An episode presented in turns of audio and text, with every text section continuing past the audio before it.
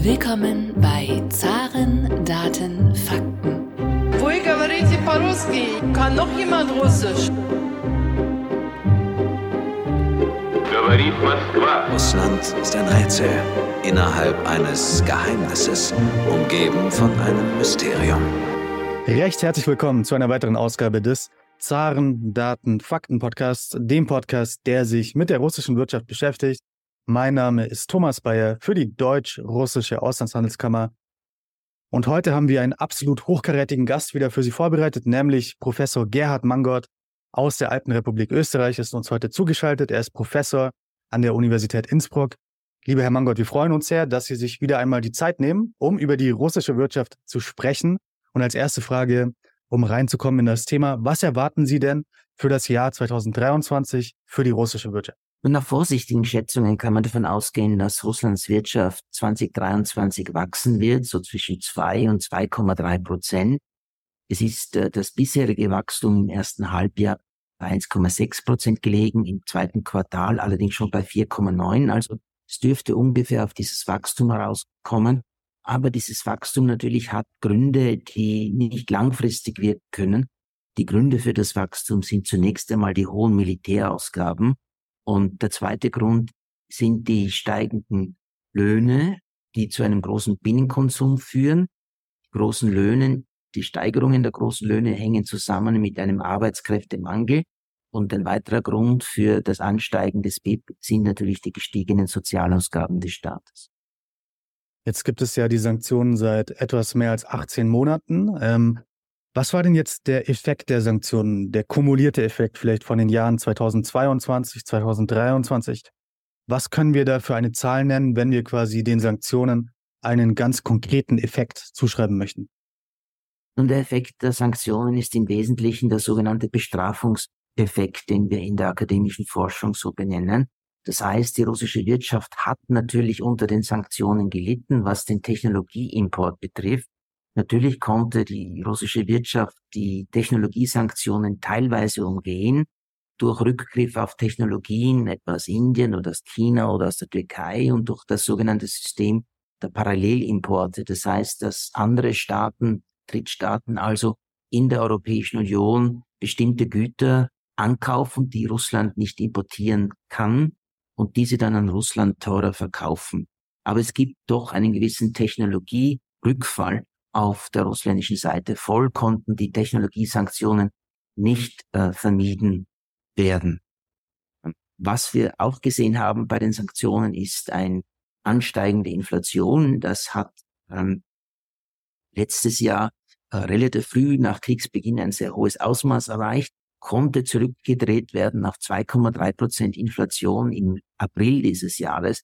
Aber derzeit sind wir Ende September mit der Inflation schon bei 6 Prozent. Also das Zieldatum, das die äh, Wirtschaft, dass das Wirtschafts- und Finanzministerium ausgegeben haben, nämlich 4 Prozent dieses Jahr, das wird natürlich überhaupt nicht einzuhalten sein. Und dass die Inflation steigt, hängt damit zusammen, dass die Importe Russlands wieder deutlich zugegangen, äh, zugenommen haben im Vergleich zu 2022 um 17 Prozent. Und diese höheren Importe wirken dann auch inflationstreibend, genauso wie höhere Löhne natürlich inflationstreibend wirken.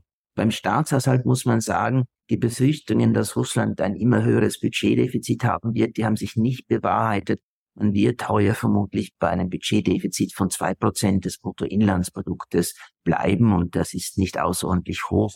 Und Russland hatte noch die Möglichkeit, auf den sogenannten Nationalen Wohlfahrtsfonds zuzugreifen, um das Budget zu stabilisieren. Ein Problem, das hängt auch mit den Sanktionen zusammen, ist die Abwertung des Rubels, der russischen Währung. Die Rubel hat im ersten Halbjahr dieses Jahres 2023 etwa 30 Prozent des Wertes verloren. Das hängt damit zusammen, dass einerseits die Einnahmen aus den Energieexporten deutlich zurückgegangen sind.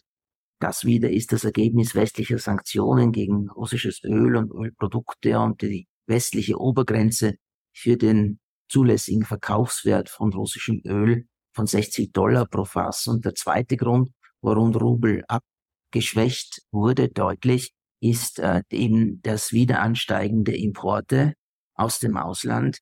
Dagegen musste die Zentralbank natürlich äh, etwas tun und so hat die Zentralbank seit Juli in drei Schritten den Zinssatz auf um 5,5 Prozentpunkte erhöht auf 12,5 Prozent derzeit.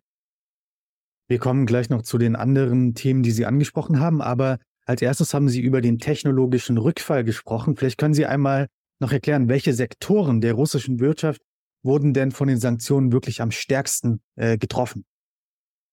Am stärksten hat sicherlich die Luftfahrtindustrie gelitten, äh, danach auch die Autoindustrie.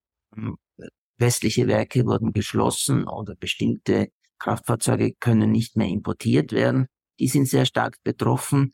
Äh, betroffen ist auch der IT-Sektor. Das hängt aber nicht so sehr mit den Sanktionen zusammen, sondern eben damit, dass nach konservativen Schätzungen im letzten und im heurigen Jahr bisher etwa 900.000 Russen und Russinnen das Land verlassen haben. Das sind hochqualifizierte Fachkräfte, die nun eben fehlen. Und viele dieser Fachkräfte kamen aus dem IT-Sektor. Das ist auch ein wesentlicher Punkt, den es zu erwähnen gibt, als indirekte Folge der Sanktionen und als direkte Folge der Kriegsentscheidung der russischen Führung.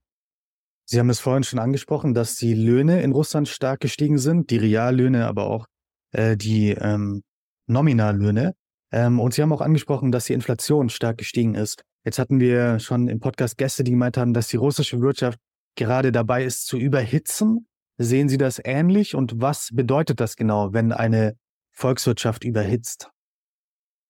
Die russische Zentralbank warnt vor einer Überhitzung der russischen Wirtschaft. Das hängt zum einen damit zusammen, dass es diesen Arbeitskräftemangel gibt, von dem ich gesprochen habe. habe. Es fehlen eben qualifizierte Arbeitskräfte und es ist eben nicht möglich, dass man jetzt freigesetzte Arbeitskräfte, die durch die Abwanderung westlicher Unternehmen entstanden sind, jetzt einfach transferieren kann in die Sektoren, in denen diese Arbeitskräfte gebraucht werden. Also es fehlt an Arbeitskraft. Das hängt nicht nur mit der Emigration zusammen, sondern auch mit der negativen demografischen Entwicklung, dass also in den jüngeren Generationen äh, sehr viel weniger Humankapital vorhanden ist, als das früher der Fall war. Und das verschärft diese Arbeitskräftekrise, äh, die es in Russland gibt.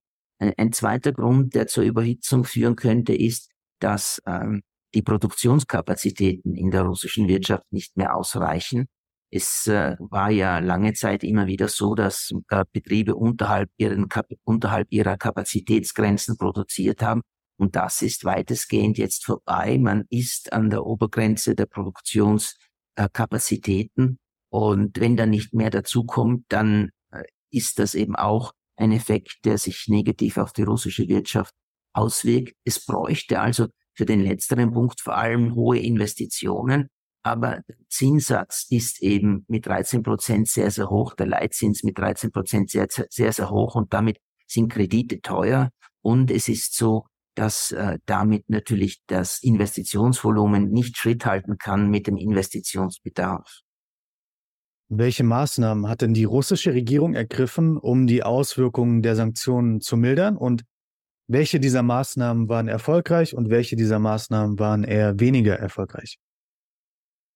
Also die Maßnahmen, die man getroffen hat, um etwa die Sanktionen im Bereich der Energieträger etwas abzumildern, sind im Ölsektor leichter durchgeführt worden als im Gassektor. Im Ölsektor hat Russland neue Exportmärkte erschlossen, vor allem nach China und Indien, aber nicht nur diese zwei Staaten. Indien hat beispielsweise Russland jetzt als den größten Ölexporteur äh, aufzuweisen, stärker als Saudi-Arabien, stärker als der Irak. Die Ölexporte auch nach China sind deutlich gestiegen. Das ist eben möglich, weil Öl nicht nur über Ölleitungen transportiert werden kann, sondern im Gegenteil vor allem über Tanker verschifft wird. Und da hat die russische Regierung mit dem Ankauf von teilweise technisch sehr beschädigten äh, Tankschiffen die äh, Ausweitung dieser Ölexporte an andere Märkte außerhalb der EU intensiviert. Ähm, zweitens, im Gassektor hat man natürlich einen deutlichen Rückgang zu verzeichnen, weil die EU als Gasmarkt äh, nicht völlig, aber sehr stark weggefallen ist. Das hängt zum einen mit einer Absenkung der russischen Exportmengen zusammen. Das hängt aber andererseits auch damit zusammen, dass viele europäische Länder, Deutschland ist ein gutes Beispiel dafür, ihre Abhängigkeit von russischem Gas sehr drastisch reduziert haben. Und da ist es zwar so, dass Russland mittlerweile 18 Prozent seiner Gasproduktion als Flüssiggas produziert, das dann eben weltweit vermarktet werden kann, das vor allem eben nach China geht äh, und nach Südostasien. Ähm, aber das äh, Gas, das über Leitungen transportiert wird, das ist eben noch beschränkt, weil es dazu Infrastruktur braucht und die bisherige Gasexportinfrastruktur führte von russischen Gasfeldern nur nach Europa. Das fällt, wie gesagt, weitgehend weg. Und nach Osten gibt es nur eine Gasleitung, die Kraft Sibiriens, die allerdings nur eine Transportkapazität von 38 Milliarden Kubikmeter hat.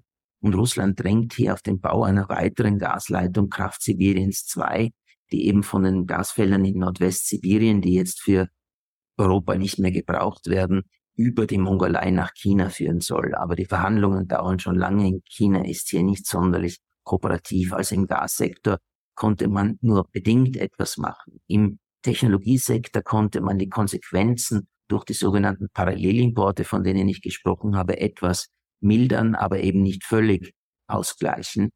Ähm, das ist der russischen Regierung nicht möglich gewesen.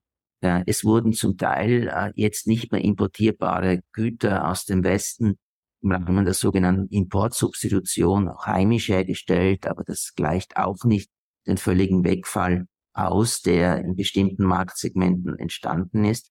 Gegenüber der Europäischen Union muss man ja sagen, dass die EU jetzt 58 Prozent der Importe aus Russland vom Jahr 2021 nicht mehr importiert, äh, wegen der Sanktionen und dass umgekehrt äh, Importe aus Russland in die Europäische Union wegen der Sanktionen um 51 Prozent zurückgegangen sind. Da sieht man eigentlich schon, welche deutliche Auswirkung ähm, diese Sanktionen haben. Und das zeigt sich auch in der Zahlungsbilanz, die drastisch zurückgegangen ist dieses Jahr.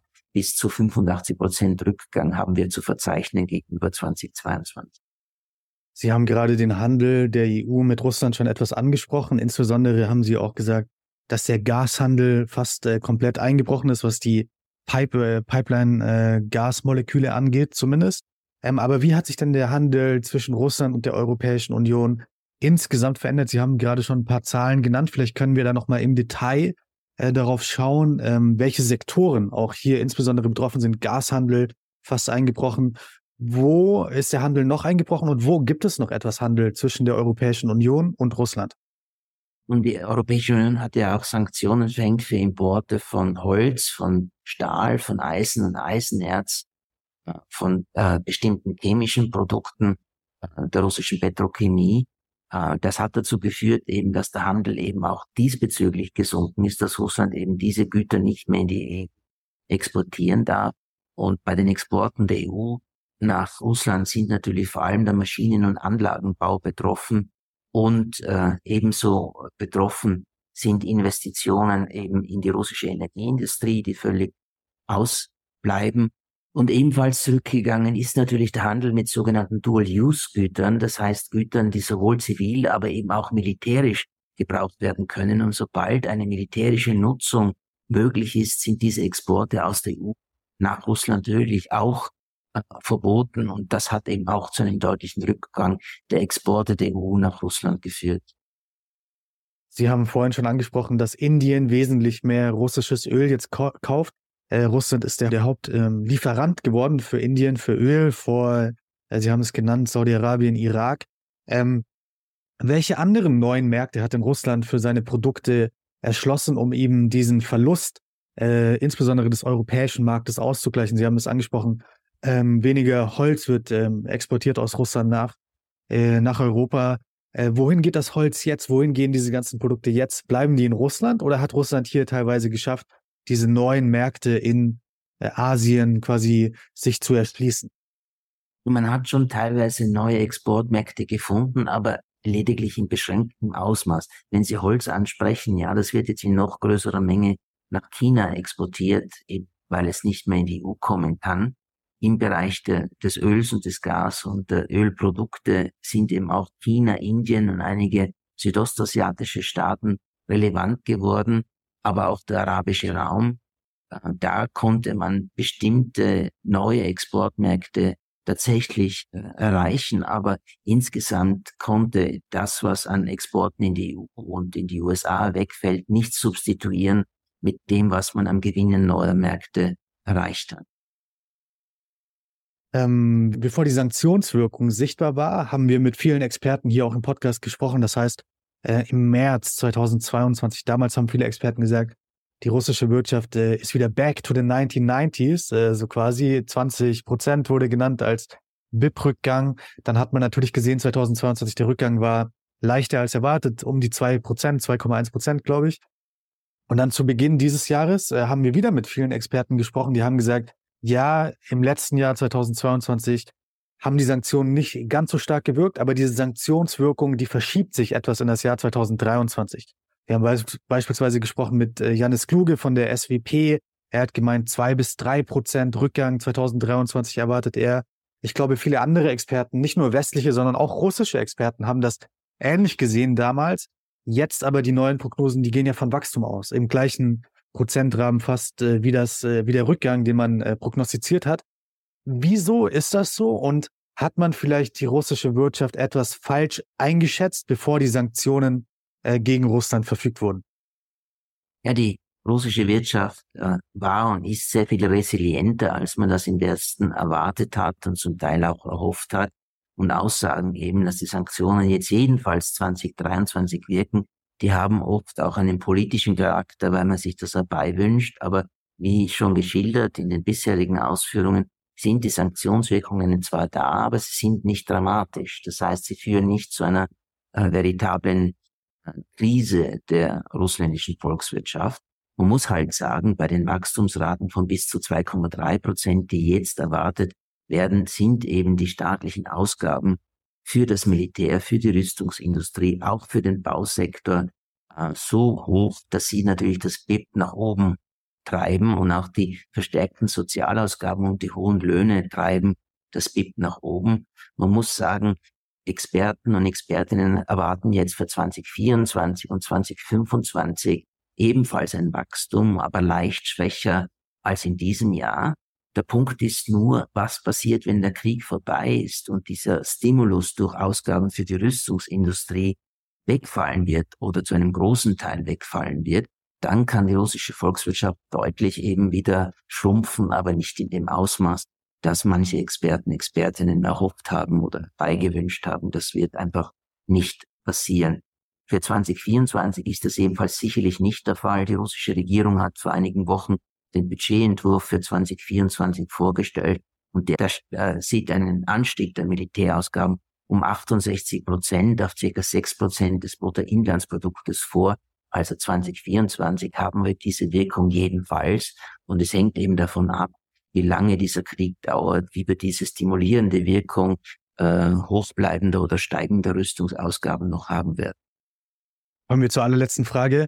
Wir reden noch einmal über die langfristigen Auswirkungen. Sie haben es gerade schon angesprochen. 2024, 2025 gehen die allermeisten Experten weiterhin von Wachstum aus, etwas unter zwei Prozent, äh, sagen die meisten Experten. Äh, könnte es da vielleicht auch noch eine Überraschung geben, dass es wesentlich mehr Wachstum wird, als jetzt von äh, den Experten vorhergesagt, weil bisher war es ja immer so, dass die russische Wirtschaft positiv überrascht hat. Äh, könnte das nochmal möglich sein oder sind wir jetzt am Ende dieser Überraschungsperiode? Also eine solche Überraschung ist sehr, sehr unwahrscheinlich. Sie kann nicht ganz ausgeschlossen werden. Es könnte das Wachstum nächstes Jahr auch bei dem Wert für dieses Jahr liegen, aber die Wahrscheinlichkeit ist nicht sehr hoch. Also von einem Wunder oder einer Überraschung kann man eher nicht ausgehen, aber jedenfalls auch nicht von einer BIP-Einbuße in dramatischem Ausmaße, sondern das Wachstum bleibt ebenfalls nächstes und übernächstes Jahr erhalten auf relativ schwachem Niveau, eben durch bestimmte Sonderbedingungen so hoch getrieben. Aber ja, dieses Wachstum wird jedenfalls erzielt werden, vielleicht mehr, aber eher auch nicht. Lieber Herr Mangott, vielen Dank für Ihre Zeit, für das Teilen Ihrer Russland-Expertise.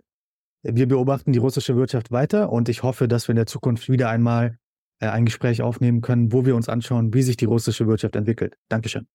Sehr gerne. Vielen Dank.